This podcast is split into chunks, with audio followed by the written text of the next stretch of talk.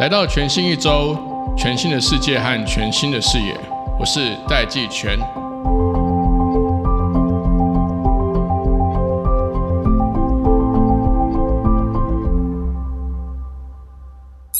欢迎大家回到全新一周。我们今天邀请的特别来宾是艾卡拉的创办人，大家都叫他 Sega 陈世佳。今天我们主要要谈的题目，我当然一方面很关心艾卡拉，因为艾卡拉其实从我创业的时候他就在了。但是其实艾卡拉最近的面貌这十年来有很大的转变，尤其艾卡拉现在其实在布局东北亚、东南亚。那我们今天想要跟 Sega 讨论的这个题目是说。到底台湾要如何养出一只独角兽？我相信这个是台湾所有的创业者，或者是新创公司，甚至科技圈都很关心的题目。但因为我们都从不同的领域，我们也都做了自己的 startups 这样，所以我想这个题目应该是非常 attractive 的。那我们是不是可以先从艾卡拉在市场的选择上面、商业模式上面，您的看法是怎么样的？好，也特别谢谢主持人的邀请。其实用一句话说完，艾卡拉在做的事情呢，就是我们提供数位转型的 AI 赋能解决方案给企业主还有品牌主，所以，我我们本质上是一家 B to B 的公司。那数位转型，大家我想这这几年也听得蛮多的啦。哦，就是说，第一个当然是数位化嘛，尤其疫情之后，过去两年到现在，那个无论传统产业，或者是甚至于是一些原生的网络公司，或者台湾的。比较熟悉的电子产业、半导体产业，都在非常积极的数位化，所以艾卡拉其实呃也刚好搭到这样一个趋势，所以在这两年的成长一直非常不错。对，那艾卡拉之所以会呃一路这样不断的转变哦，其实我我们最早就是做线上串流嘛，哦，所以有有了这个名字，但后来到了二零一五一六，我们就呃正式的就转成一个 B to B 的公司，主要也是因为顺应这整个市场上的商业模式。所以从那个时候我们就开始做云端，然后成为科技大厂的一些合作伙伴，这样子，然后一直到今天。对，那当然在中间，呃，大家要知道，从二零一六到二零二一，又是一段很很大的转变的剧烈的时间。那 AI 在这一段时间蓬勃发展，而且落地实际商用，所以我们在这段时间又呃搭上了这个风潮，就是说，哎，数位转型的客户其实需要的不只是数位化，而且更需要的是获客，还有。长期经营客户的能力、直客的能力，这样子，所以我们就开始提供行销科技，以 AI 为基础的行销科技，再给我们现在既有的一些客户以及新客户，所以就一路艾卡拉就走到今天。所以我们就大概就分两块了，一个是云端，一个是行销科技，这两大区块，我们在服务我们的客户，这样子。对，所以呃，艾卡拉的发展轨迹其实一直到现在，那因为我们的商业模式也渐趋成熟哦。就开始现在往海外走，那东北亚包括日本，然后台湾、香港，大概在这边。那东南亚的话，我们有呃琢磨，以及我们有员工的地方，菲律宾、泰国，然后在马来西亚这边，都是几个我们主要的国家，这样子。对，所以艾卡拉目前的现况大概就是这样。几年前数位转型的重点。好像在谈的都是所谓的上云，对对对，对不对？就是到 cloud 上面，然后谈公有云啊、私有云。嗯，那你其实刚刚讲到一个重点是 AI，对，就是说你的赋能，就是我们讲 enable，嗯，有点像是说，呃，艾卡拉其实会协助艾卡拉的客户们，这些 B 端客户们，除了上云之外，那个怎样只是个入门款，是，其实是要去 enable 他们 AI 的能力。对，这个部分艾卡拉是怎么样协助这些这些企业们去？嗯，上云之外还要要有 AI 能力了解。对我觉得这个问题真的非常精准哦，因为其实因为我们现在就两条线一起走嘛，没错。一个当然我们持续协助客户上云，所以上云这一块在最近我们发现它的成长率还是非常好。就就全球的市场来看，我们发现云端市场大概在接下来三到五年的复合成长率，每年还是会有百分之三十左右，还是三十，还是三，还是维持在三十。嗯，我我想疫情还是推波助澜了。嗯。所以，呃，你要在一个产业找到百分之三十的固定的年复合成长率，其实现在已经不多，没错，已经很少。对，所以云端还是我们一个非常看好的未来的一个事业。所以，那我们自己设定的，当然成长率会比这个市场再更高一点嘛。当然，自然都是这样。没错。所以，呃，云端还是持续。所以，数位化它这个还是还是有分早期的跟新进的这种两大族群嘛。那我们现在也看到说，很传统的一些产业。他们也开始在数位化，所以云端还是我们持续会去耕耘这样子。那最近的呃，我们在其实是在二零一八年的时候，我们开始提供 AI 赋能的一些行销解决方案，比如说像是网红行销，我对我们算是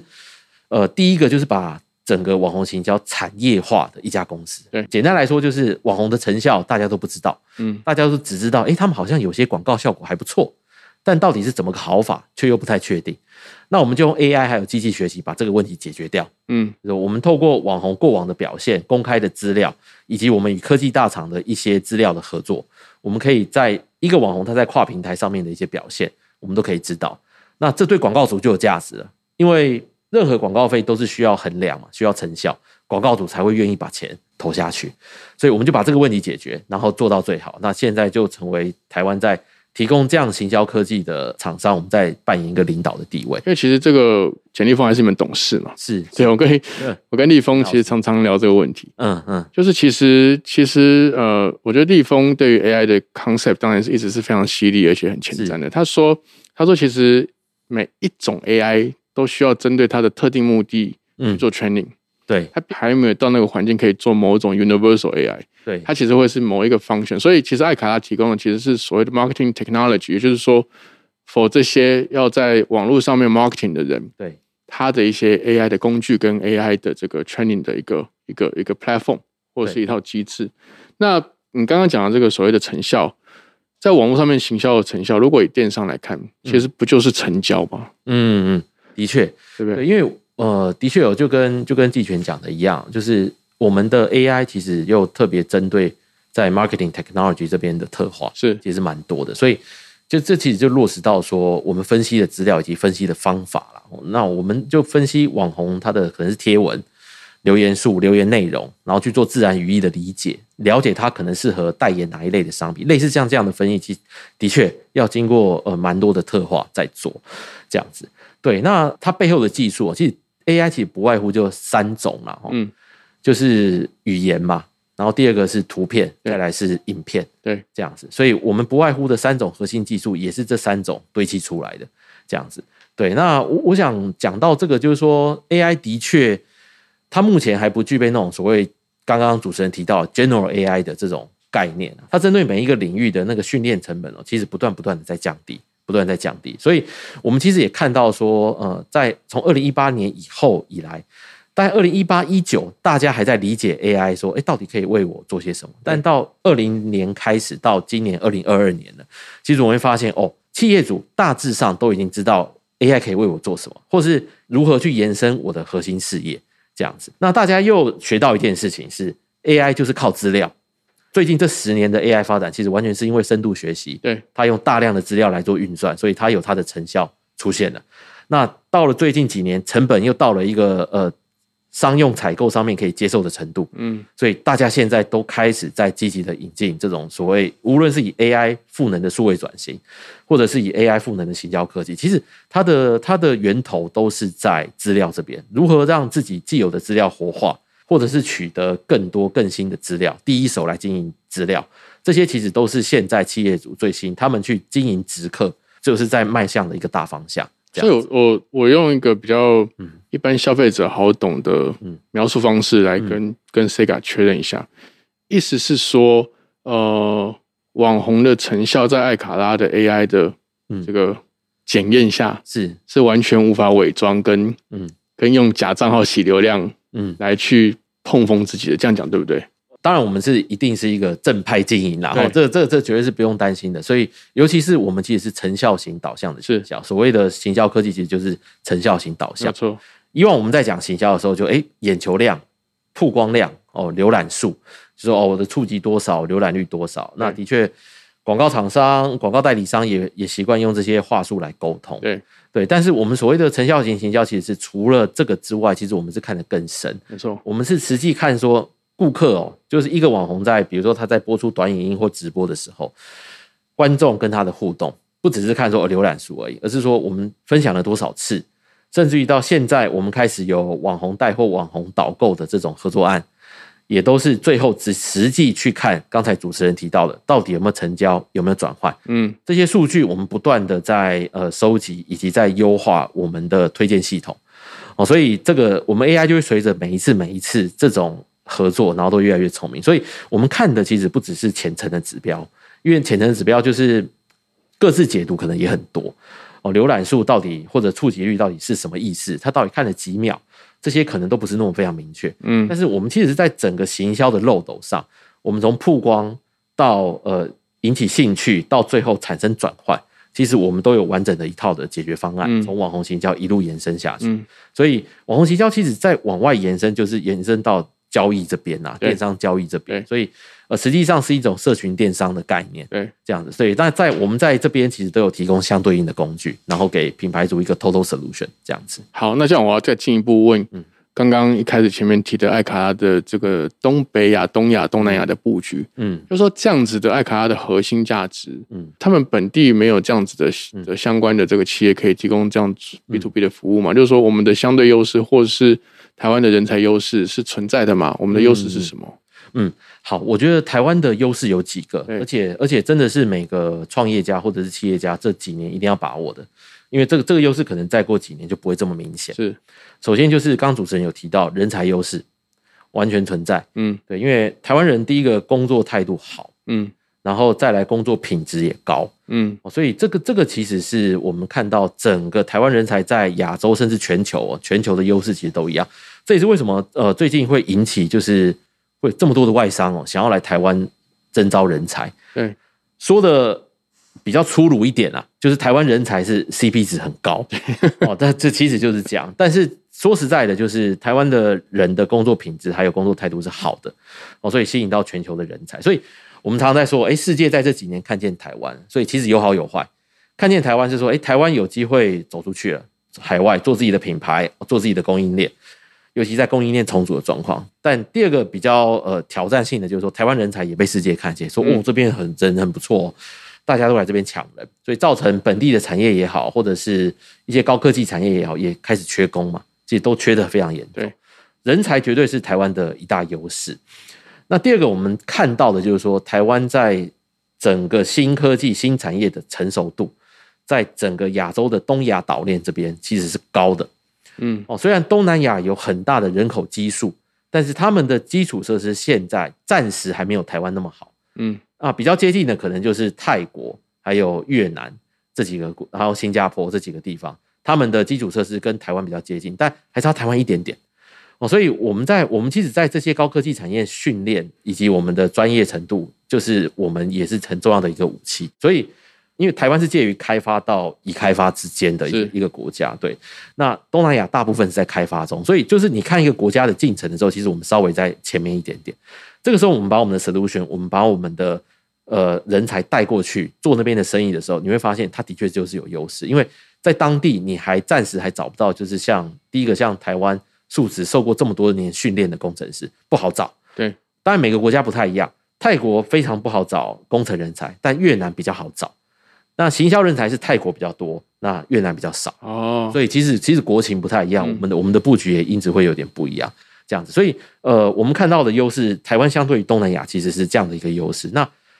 网络产业嘛，我们说的数位产业其实数人头，东南亚现在已经六亿到八亿人它很快就是下一个十亿人口的大市场。没错，虽然它是一个破碎的一个市场，但是就人头数来看，它还是台湾绝对不能放的一个地方。嗯这是我们台湾相对于东南亚。那如果谈到东北亚，也是我们的一块的布局。台湾相对于就是，我想跟日本这边就是一个面对呃东北亚主要的市场。那台日友好嘛，我想这这几年因为政府跟日本的关系其实持续在改善，这是台湾的第一个优势。第二个也是因为还是人才，嗯。因为日本其实普遍缺乏新创或者网络的人才。哦，因为他们因为社会结构还有社会制度的关系，其实新创产业并没有像台湾这么发达，嗯。也因此数位产业的创新其实没有像欧美这么的快，或者像台湾这么的接受多元化。派驻在日本工作的台湾人大概有五六万人，对，这些人其实就形成了台湾可以往日本走的一些种子。一个基础，一个基础。他们在当地接受过日本企业或日本市场的训练之后，是很容易可以去桥接台湾想要进入日本发展的新创或者是一般的企业。对，所以这是我们看到的一个优势。第二个就是日本还是全世界前三大的经济体嘛。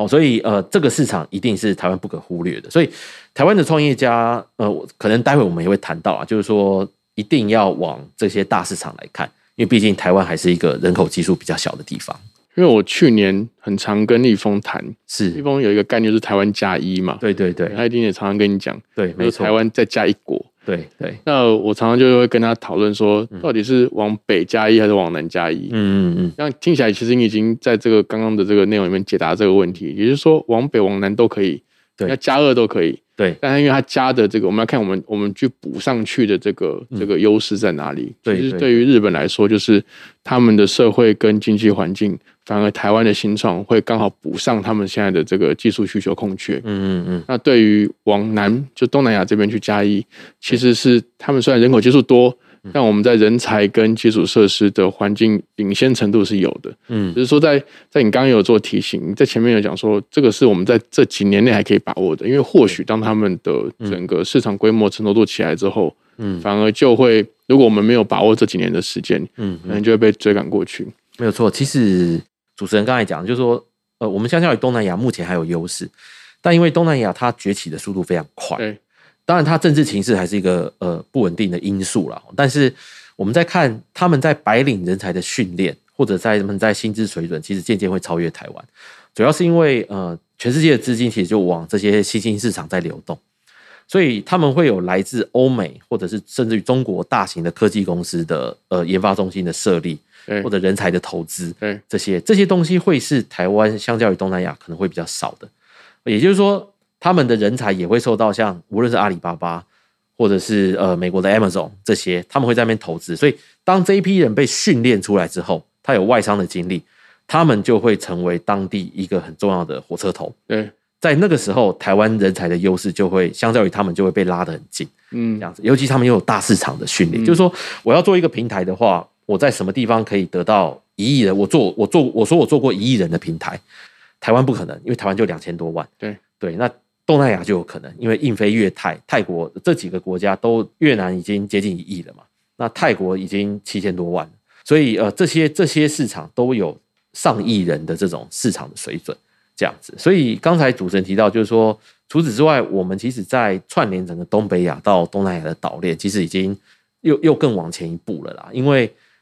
虽然我们刚刚一直在讲网红行销，好像就是一个哦，我们把业配做得很专业，但是也不只是这样，我们其实已经把网红行销做成是一个销售的通路了，对，网红本身变通路，对，所以我们现在也在协助日本企业出海到台湾还有东南亚。东南亚，对，因为 Made in Japan 是大家都很喜欢的东西嘛，所以那全球的市场接受度又很高。怎么样协助日本企业的 Made in Japan 的 product 还有 quality product 可以进到台湾、进到东南亚，透过网红销售出去？就我们现在已经这个合作这些商业模式已经成型了。好，所以我们要如何养出一只独角兽？是是，这样听起来，我本来的问题是想要问 Sega 说，是如果我们要在台湾试图想要养出一只独角兽，不是独角仙哦，是独角兽哦，是不是？是不是不能不出海？嗯，就是说，我们台湾的创业家，如果我们有这个企图心，想要养出一只独角兽，也就是市值十亿美金嗯嗯的一个企业体了，是呃，一定要有出海的企图跟规划嗯跟策略，这样讲对不对？呃，对于软体产业来说，几乎是百分之百正确。先讲软体产业好，软体产业就是现在几乎就是网络产业嘛，无论无论是新的课题 Web 三点零区块链，或者是 AI 也好，它最终其实都是在 address 整个网络业、整个网络的市场哦，抓眼球、抓人头这样子，然后抓交易。所以呃，台湾的人口基数真的是比较少，真的是比较少，所以出海是势必的，出海一定是要的。嗯，对，所以呃，台湾加一的概念，它甚至于台湾加二，我觉得还是相当成立啊。因为嗯的确，资本市场在看待软体公司的时候，也一定是看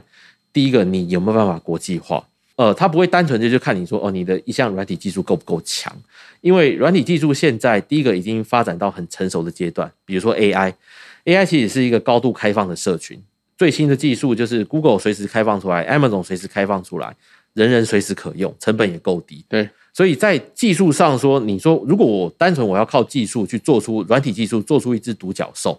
我现在非常困难。嗯所以你自然是靠商业模式，嗯商业模式就是数眼球、数人头，嗯然后数交易。嗯，对，那自然台湾的市场很快的就会不够大。所以我们在看软体市场的时候，当然大家都会说，哦，台湾是一个很好的试验的场所。嗯，我觉得其实你回头来看啊，就是说，如果你一家公司够国际化的话，你根本一开始就不会讲这句话。对啊就，是因为我一开始就做全球市场，没。错，最好的例子就是以色列，对，还有爱沙尼亚都是，对，爱沙尼亚也是，或者诶，或者新加坡，呃，我们就是没有内需，我们就是没有所谓的内需市场，没有所谓的实验市场。嗯，我一开始就是我帮美国，我帮欧美，就是我就是在看这些市场，英语系国家，类似像这样，所以它很快就国际化，因为大家在台湾还是用中文的。我想这其实是台湾国际化的一个痛点。嗯，，因为说穿了，台湾的英文程度其实并没有像新加坡或者是以色列这么好。这，么好，它其实是在国际化上面一个很大的一个阻碍。对，所以当然大家在家乡创业哦，自然都会吸引家乡的人才作为第一批种子来做，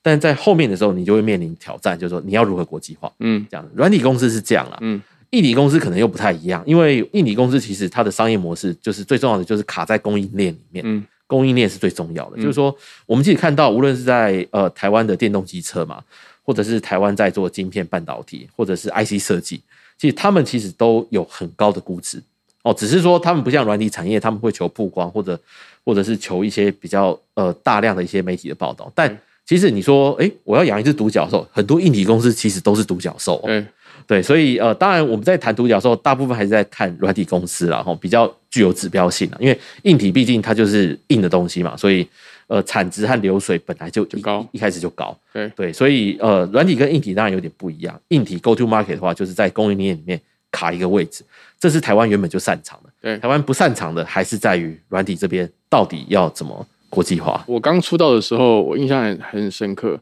嗯为什么叫爱卡拉？其实指的是可以唱卡拉 OK。是是是，那那个当然是 to C 的服务嘛，就是我们可以在线上唱歌。对那这十年来，爱卡拉怎么怎么样持续的转型？因为譬如说像 Airbnb，对它其实在做现在的 business model 之前，它还卖过 chips 哦，不是晶片哦，是那个麦片哦，对对对，是玉米脆片哦，是真的麦片。那当然，Google 从一开始做搜寻引擎，它其实甚至早期还考虑过要卖给嗯，这个雅虎，对对就是用几万美金卖给雅虎。对但它现在已经完完全全不是单纯只是个搜寻引擎公司。对，没错。那爱卡拉这十年来发生了什么事情？嗯是怎么走到今天的？理解。呃，其实就跟主持人讲的一样，我们最早做线上串流，对，那很快的发现我们的优势是在云端是技术，尤其我们因为几个是工程师背景出身的 co-founder，那又有做过一些产品的背景，所以很快的我们就发现，哎，我们的优势其实在云端。那几乎每个创业家一开始都会有一个平台梦，对，我我要做平台，就每个人都说我要做平台，我要做平台。为什么？就是因为平台它有网络效应嘛，有外部性，就是说一旦滚动起来的话，它会自然吸引，然后组成一个很高的门槛，其他人会进不来，就像 FB、IG 这样子。对，所以呃，但这在台湾就会遇到挑战。我们一开始也是这样，哦，想做 To C 的平台，所以做串流，但很快的我们转向 To B，因为我们发现第一个我们的优势在于 To B 已经提供 quality 的 software 给我们的客户，然后第二个是呃，这对我们的商业模式是比较稳健的商业模式，因为 To C 的模式就是大家走的一般都是烧钱的模式了。嗯，哦，就是说它的商业模式一开始就是先赚取流量，再想怎么变现。对，那 To B 刚好反过来，是你先想好商业模式，包装好你的 pricing table、你的 rate card，给客户要清清楚楚，然后呢就开始 go to market，然后你要 direct sales。所以我们常在讲做 To C 哦，看的是统计，嗯，因为你一百万的使用者，你不可能每一个人的轮廓都了解，你只是看整体的轮廓。但做 To B，你是要看个人，嗯你要了解你的每一个客户他想要什么，他的痛点以及他是谁。对，对这些东西，所以做 To C 跟 To B 的 mindset 是完全不一样的。一路走来的经验，我觉得我们就是一家与时俱进的公司。所以，呃，你说我们挑选事情的眼光到底有多好？其实我们都是一个紧贴的市场啊，紧贴的市场。我们从 To C 转到 To B，也是看到说，given 台湾的人口限制，To B 是比较有机会存活下来的，因为这跟资金有关系。对，因为如果呃创投在看市场的时候，他说：“哎，你在台湾做 To C，哎，他他就觉得这个假设不太好，嗯，因为你人口只有两千多万，那嗯你他下一个问题就是：好，请问你 To C 要怎么国际化？对，哦，这个时候就会碰到难题，所以这也是为什么台湾的很多创投的资金进不来到 To C 的公司，是因为讲啊，先天的限制把自己框住。对，那自然的我们就要走到 To B，然后证明说哦，商业模式是可行的。那个时候创投的资金才会进来。嗯，对，就就算你做 to B 刚开始也是在烧一些钱，那那时候还是可以进来哦。所以我们在一五一六中间就切到 to B 的赛道，从云端 B to B 开始做起，嗯嗯就一路到今天。对，所以呃，回头来看的话，就是说创业家他所处的那个客观环境啊，还是决定了整个就是他的企业的走向以及他的转型的决定会怎么来做没。错，对，所以，我我们在我们在过去十年，其实就是跟着市场在走。一六年那时候，云端开始大爆发，那无论是几家科技大厂，Google、Amazon、Microsoft 都是大量大量的投入，所以我们也是搭着这个风潮一起上去。那在 AI 在一七一八年那个时候开始真正应用在行销的领域当中，那我们也因为有了云端这样子一个客户的很强的基础，形成了一个客户的通路。我们就说，哎，我们现在有更有机会，就是在整个数位转型浪潮之下，我们让用行销科技，然后让客户更容易、更精准的去获客，这样子。所以，所以呃，艾卡拉一路发展的历程其实大概是这样，都我们都是看说，现在我们所处的环境以及我们已经累积的一些优势在哪里，嗯，我们就往那边来延伸或者来转型，这样。好，那我我要进一步问，这个是不是因为这样子的一个设定？当然，你刚刚讲的这个这个过程，我想起那个 Sony 的创办人，他有讲过一句话，他说他在创业的时候，他都只敢领先市场一小步，嗯他也不敢领先太多，嗯因为领先太多，他就会没钱烧；嗯。落后市场就会没生意，对。所以只能领先市场一小步。嗯，对，那因为我常常会在脸书上看到你，其实会对于公司文化啦、嗯。招募这个同仁啦，甚至公司运作的一些措施跟思考的这个过程，嗯嗯。这些公司文化形塑的这个前提，是不是也是跟这个艾卡拉的这个发展的轨迹嗯，有高度的相关？理解。哦，这个问题真的太好了。对，因为呃，踏入市场的时机真的非常重要，对，非常重要。我我们先就商务面来看好了。好呃，你看哦，Google 其实它好像是第十六个还是第二十几个搜寻引擎，对，它并不是市场第一个搜寻，没错，对，但是它把这件事情做到最好，而且是比较晚进入市场，对，但它成功了。其实呃，会发现原创几乎都死在沙滩上了。对，对，所以所以这其实是呃，就是跟大家讲说，时机真的很重要。我们回头再看的时候，其实刚好最近我跟跟我们几位共同创办人也聊到了，就是说，哎，其实我们真的是很很多东西真的很早开始做，包括我们做串流，其实是那个时候其实就呃有一部分是在做直播，但后来发现，哎，现在直播其实整个起来了嘛，但我们那时候太早跨入了。但后来，当然我们还是以不同的形式，以网红行销的呃这个形态重生了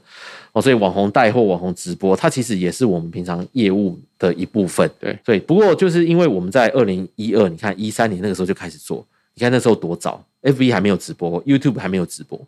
对，所以全世界大概只有 Twitch 在做游戏直播。，对，所以我记得很早期哦，那个在做直播的其实游戏比较多。嗯，但现在百花齐放，直播然后网红带货这些大家都很习惯，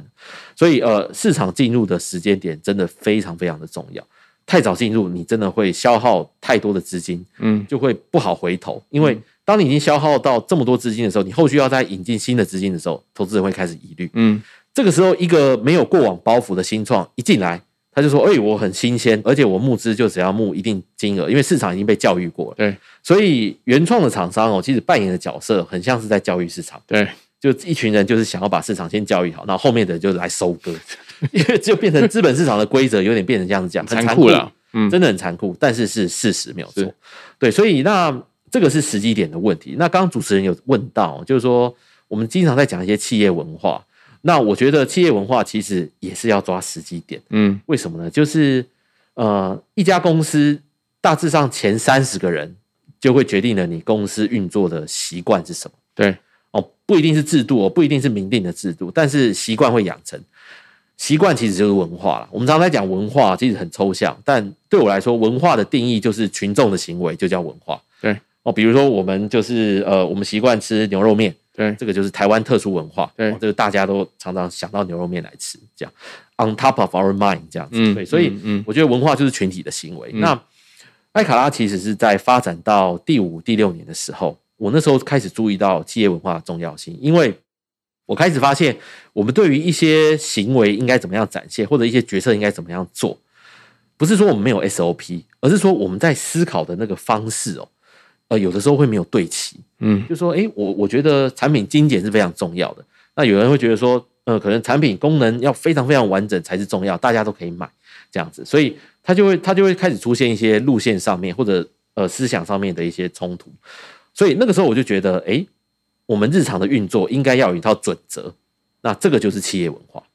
那企业文化，当你准备要去制定它的时候，我觉得通常都是我们有一个很大的假设，就是说，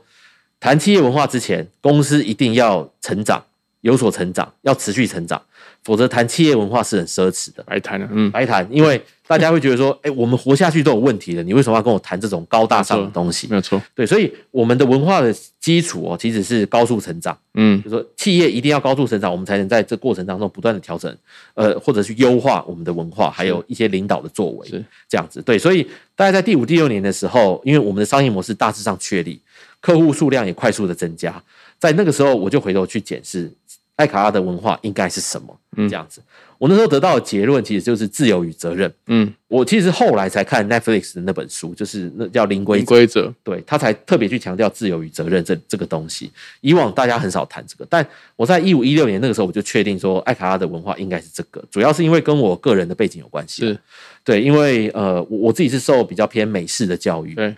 但是呃，我妈妈其实是很很早期是在日本受教育的一批婴儿潮的人。对对，所以呃，我其实同时受日式的这种比较规范。自律、责任的这种教育，另一方面，我的思想上面又受美国的熏陶，又强调自由、追求自由，所以我就觉得自由与责任在我身上体现其实是蛮多的。所以，比如说，我们让疫情之下，我们让员工在家工作，我就觉得，哎，这本来就应该是员工应该具有的一个选项。所以，艾卡拉从第一天就有在家工作的这个选项，对，二零一二年就有了，对对。但是相对应的，就是说，大家的责任感一定要有，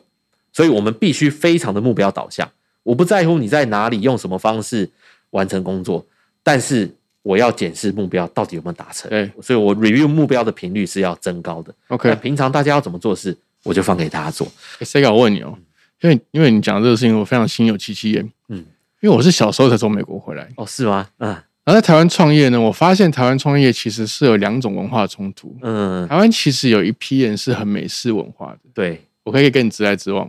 然后有事情呢，就冲突完之后就这样 OK 了哈，还 OK 还是好朋友，OK，对，我们就 OK，对对。但是也有一大批人是偏日式或所俗称的台式。我们现在其实讲了很多台式的那种东西，嗯，他是员工，他他会习惯去猜老板在想什么。对对对对对，你即便已经明讲了，嗯嗯，他还在猜。对。然后我觉得这个在台湾创业的时候会碰到一个很微妙的临界点，他他也不是说真的很日式到完全没有空间，对，但又没有像美式这么方便，嗯嗯嗯，没错。你在团队上会不会看到这种冲突点？哇，这真的真的太有共鸣了，真的太有共鸣。对，因为我我觉得真的是两种都有，嗯，两种都有。有些人就讲话非常直接，对，然后跟你吵完架之后，隔天跟你还是好朋友，就 OK 啊，就 OK 啊，没什么事啊，大家就是反正讨论出结果就好了嘛，对。但有一些人就会往心里去，一直去，还还会累积耶，会累积。就是哎，今天可能被 review，或者是觉得哎，老板今天怎么那么凶，我开始闷闷不乐，嗯，好几天，然后都不太愿意讲出来。对，我觉得这个其实在经营上面是一个隐藏的经营成本。对，所以其实我们在应对这样的状况哦，我们其实，在呃企业文化上面就有两个规则，大家跟这有关系。第一个就是拥抱现实啊，实话直说，不要不要藏东西，不要不敢讲，是。不要觉得自己的想法不好，就先丢出来就对了。第二个就是呃，transparency，就是讲求透明，就是也是一样，呃呃，资讯尽量透明哦，不要让大家去猜，就说哎，公司高层是不是想要再做些什么什么？因为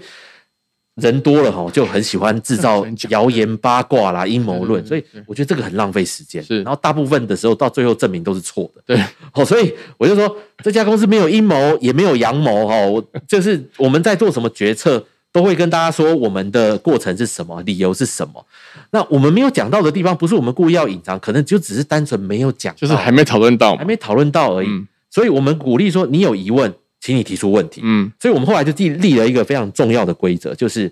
沟通是双向的责任。嗯，我们一直不断教育他，就是这一句话：沟通是双向的责任。当你觉得呃主管跟你沟通不良的时候，你也要负起责任。嗯，不能只说哎，因为主管都没找我 one on one 这样子，不能你不能讲这句话。对，所以所以这个是我们其实发现说，我我想在美国几乎没有这个问题啦。对哦，美国非常直来直往。因为那个是那个好像就是什么 SDK 还是 API，就是反正它这个就是先天文化上就可以这样。对对对，这其实无形中他们降低了非常多的经营成本，还有机会成本。因为话讲得快哦，不要就开完会还在放马后炮。对，就是那你在会议上为什么不讲呢？对，因为那些放马后炮，或者你事后还要再去做沟通，那个真的非常耗费时间没。错，没错。所以其实你你如如果从商业效率来看的话，美国为什么会这么高？嗯，有话直说，其实是一个很重要的关键。嗯嗯嗯所以我觉得这是台湾的商业环境其实还要再进步的一个地方啊。OK，嗯，好，我想这个也是第二个部分，就是是，我们扣紧前面的主题是如何养出一只独角兽。嗯，就是说，因为艾卡拉其实在过去这十年，我我个人认为它是一个很值得大家聚焦去观察的，因为，艾卡拉冒出脚了，嗯嗯嗯，它本来就是在台湾的一匹活蹦乱跳的小马或干嘛，就是、嗯就是还没冒出脚之前都没有人知道它是不是独角兽嘛。是是但其实艾卡很成功的在这几年也出海了，是，也定好了商业模式，嗯也有一个很强的成长动力，嗯甚至开始在处理公司的文化，嗯嗯嗯，这样那也能够去持续的推动原本台湾既定的这些公司的这个组织文化。没错我觉，得这个可能是第二个关键。嗯嗯最后一个部分，我想要跟 Sega 讨论看看。我们现在最近大家都在谈元宇宙。是是，或 Web Three，其实我们从创业来，从什么 Web 一点零、二点零啦，嗯什么什么 P to P 啦、O to O 啦，嗯。这，种东西，我们创业久就是每年都会有。每年都有新，对，但是其实到一直到现在的五 G、六 G、AI、低轨道卫星、嗯。电动车、智慧车、数据导向、data 是石油，嗯嗯，我一直觉得这个动力是越来越强的。对对，没错。你你怎么看这些新的趋势？跟在里面有哪些机会是我们值得去留意的？嗯，理解。OK，其实我我们最近当然开玩笑了哈，因为 Web Web 三其实最近讲的很多了，对对，但其实我我个人在看的时候，目前啊，目前它还是信仰值大于产值的一个一个产业，目前目前是这样，但呃，五到十年一定会有所变化，是一定会有所变化，因为我想 Meta 都已经喊出那个元宇宙了啦，对，所以他是下定了决心要去拉动这一个新产业的发展。是我想数位的产业就是这样，它最后还是回归到人们的注意力，你把它抓住，然后它就有商业的利益、对价值在里面。这样子，对，所以我想过去十年来，其实大家都看到了五 G、AI、IoT、OMO 这些已经都在蓬勃发展了，大家也知道这些是什么了。所以，其实我们现在看到的所处的阶段是一个整合性的阶段，对整合的阶段。对对，大家现在真的要把既有的商业模式整合，把这些元素纳进来，无论是线上结合线下，无论是导入 AI，或者是导入顾客数据平台，哦，这些其实都是我们平常在协助客户，我们看到现在需求是大增的一个状况。就连台湾的一些隐形冠军传统产业也在积极的数位化，他们至少先开了 Line 的账号，对开始在跟客户联络。对对，我觉得这就是一个进步，这就是一个数位化。数位化不必不见得要高大上哦，但是呃，其实现在是一个整合的阶段对，所以我我觉得就是我现在在看，回头看 AI、五 G 或者甚至于未来六 G 也好，就是说基础设施都已经发展完毕了，嗯，哦，接下来再再更进一步，其实进展到资料还有体验两件事情，因为呃，我想资料刚刚我们有聊到嘛，就是它是 AI 的基础，石油。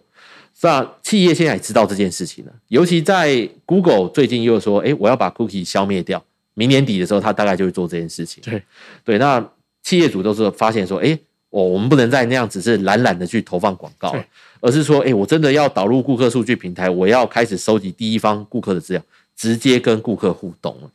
那后面其实是很多的 AI 基础设施，还有资料基础设施，就是像我们这种厂商在提供的。所以我觉得，其实你在看技术哦，AI 已经从 AI 基础设施现在已经人人可用，接下来企业要发展的资料基础设施。嗯。哦，资料基础设施也是全世界每个国家都很关注的，无论是从法规、从资料中心落地哦的这些议题，其实都开始开始每个国家开始开始在谈论，所以政府其实现在进来嘎一脚了。以往数位经济都非常的自由奔放，然后国家基本上不插手，但疫情发生之后，地缘政治，然后国家之间的这种谷仓效应越来越强，对，所以政府现在其实扮演越来越重要的角色，他们在数位经济这边，对，所以在科技发展之外，我们看到数位呃政府进来，它是一个新的维度。那回到主持人刚才在提的，就是说 Web 三，其实我们也看到一些更先进的科技还有整合，其实呃也在发生当中。其实 Web 三的概念其实也是一个大整合的概念，是因为当我们在谈元宇宙的时候，需要哪些技术？呃，虚拟实境串流的技术，需要 AI 啊，需要虚拟人的技术哦，甚至于还有需要一些加密的技术，这些对这些它其实凑在一起，它是非几十个领域不同，它得凑在一起才会发生，才会发生。所以呃，我觉得元宇宙的成熟，它不是跳跃式的，而是线性式的在做扩散。和普及哦，那这可能也回到说，为什么就是当然大家也知道，脸书最近的股价可能有点不妙，对对，因为大家发现哦，这个是五到十年的事情，所以我还要再等五到十年，比较短的投资人就会先跑了，对对，所以它股价会受到影响，对，所以我我们在看待元宇宙以及这些未来科技的概念，其实就是主持人刚刚讲的时机点真的很重要。现在大家的确就是蜂拥而至啦，但是。会经历就是不断的泡沫，不断的泡沫，不断的泡沫，然后慢慢逐渐的成熟，还是一样在爬那个科技成熟曲线。它先往上走到高峰之后，往下衰跌，然后从线性的方式又逐步成熟。没有错，几乎所有的科技曲线都是这样走。我们觉得元宇宙也好，六 G，或者是甚至于接下来的量子计算，其实都是一样。好，今天非常谢谢艾卡拉的创办人陈世嘉 Sega，也非常谢谢各位听众朋友。全新一周，每周更新，请大家在收听的平台按下追踪、关注、订阅，也在 Apple Podcast、Spotify 留下五星的评分。我们收听全新一周，一起来面对全新的一周。